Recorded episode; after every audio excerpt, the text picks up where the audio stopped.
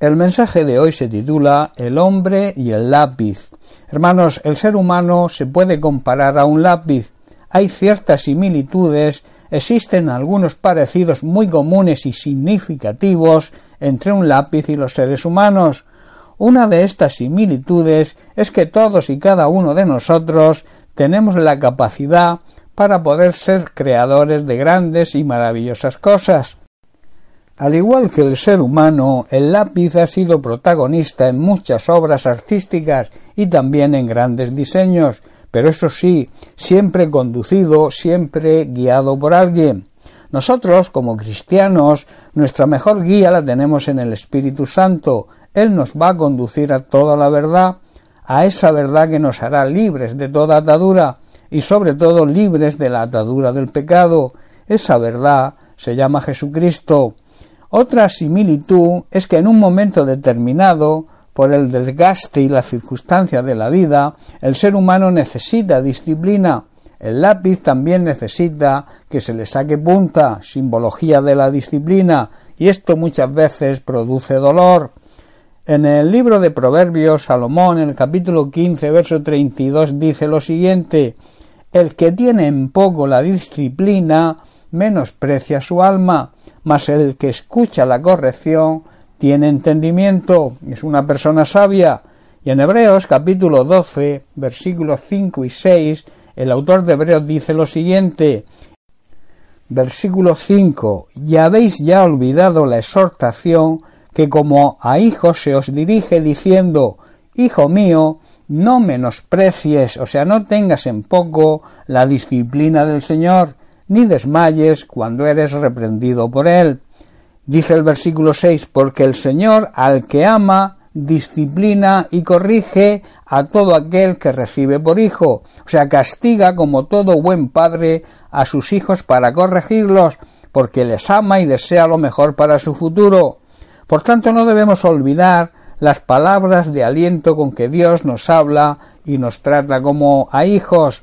Él dice en su palabra, Hijo mío, no tomes a la ligera la disciplina del Señor, y no te des por vencido cuando éste te corrija, pues el Señor disciplina a los que ama y castiga a todo aquel que recibe como hijo. Hermanos, después de la disciplina, después de la corrección, que suele llevar dolor tanto al que la impone como al que la recibe, estaremos en la mejor disposición para luchar por nuestras metas terrenales y espirituales. Otra similitud es que lo realmente importante está dentro de nosotros, es nuestro espíritu y nuestra alma. Lo mismo que el lápiz, lo más importante es lo de dentro, lo que no se ve. Hermanos, somos un espíritu, tenemos un alma donde se almacenan las emociones, donde tenemos el poder de decidir, donde están nuestros pensamientos y vivimos en un cuerpo carnal.